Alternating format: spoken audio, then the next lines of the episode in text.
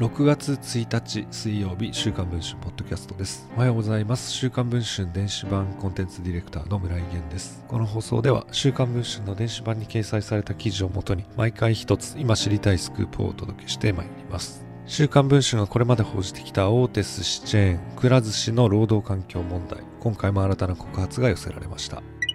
大手回転寿司チェーン無天くら寿司に勤務する従業員が有給休暇の取得を店長から拒絶されるなど取得しづらい環境に置かれていたことが週刊文春の取材で分かりました。労働基準法に抵触する疑いがあります。有給は法律で定められた労働者の権利です。半年間継続して雇われている。全労働日の8割以上を出勤しているという2つの要件を満たしていれば正社員パートタイム労働者の区分に関係なく全ての労働者に付与されます。ところが2017年4月から2020年10月まで宮崎県などの店舗に勤務した元社員はくら寿司はまともに従業員に有給を取らせる気がありませんと憤ります。この元社員が2018年副店長だった時にアルバイトに有給の存在を教えてあげたといいます。するとその時の店長がなぜ会社の不利益になるようなことをするいらんことを言うなとその社員を叱責したといいます。結局そのアルバイトは有給の取得を希望しましたが店長にお前は勤務は態度が悪いからダメと拒絶されたと言います。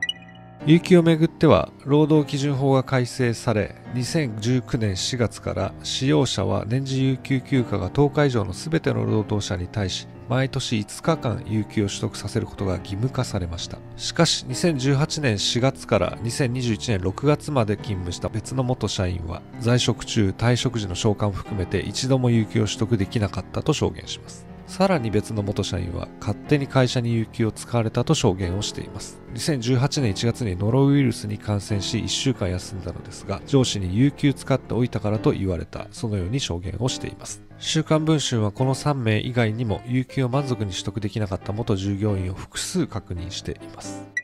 くら寿司本社に有給拒絶について聞くと、これまでにご紹介のような事項に関する当社への情報提供や通報等はございません、などと回答しました。くら寿司をめぐっては山梨県甲府市の店舗の店長がパワハラを苦に焼身自殺していたこと。複数の店舗で店長が自腹でアルバイトの給与を支払う自爆雇用が行われていたことなどを週刊文春が5週にわたって報じています。現在配信中の週刊文春の電子版ではくら寿司で有給が取りにくい理由などについて詳しく報じています。ご関心がある方はぜひ電子版の方もチェックをお願いしたいと思います。それでは本日の週刊文春ポッドキャストはこの辺りで終わりたいと思います。また次の放送を楽しみにしていただければ幸いです。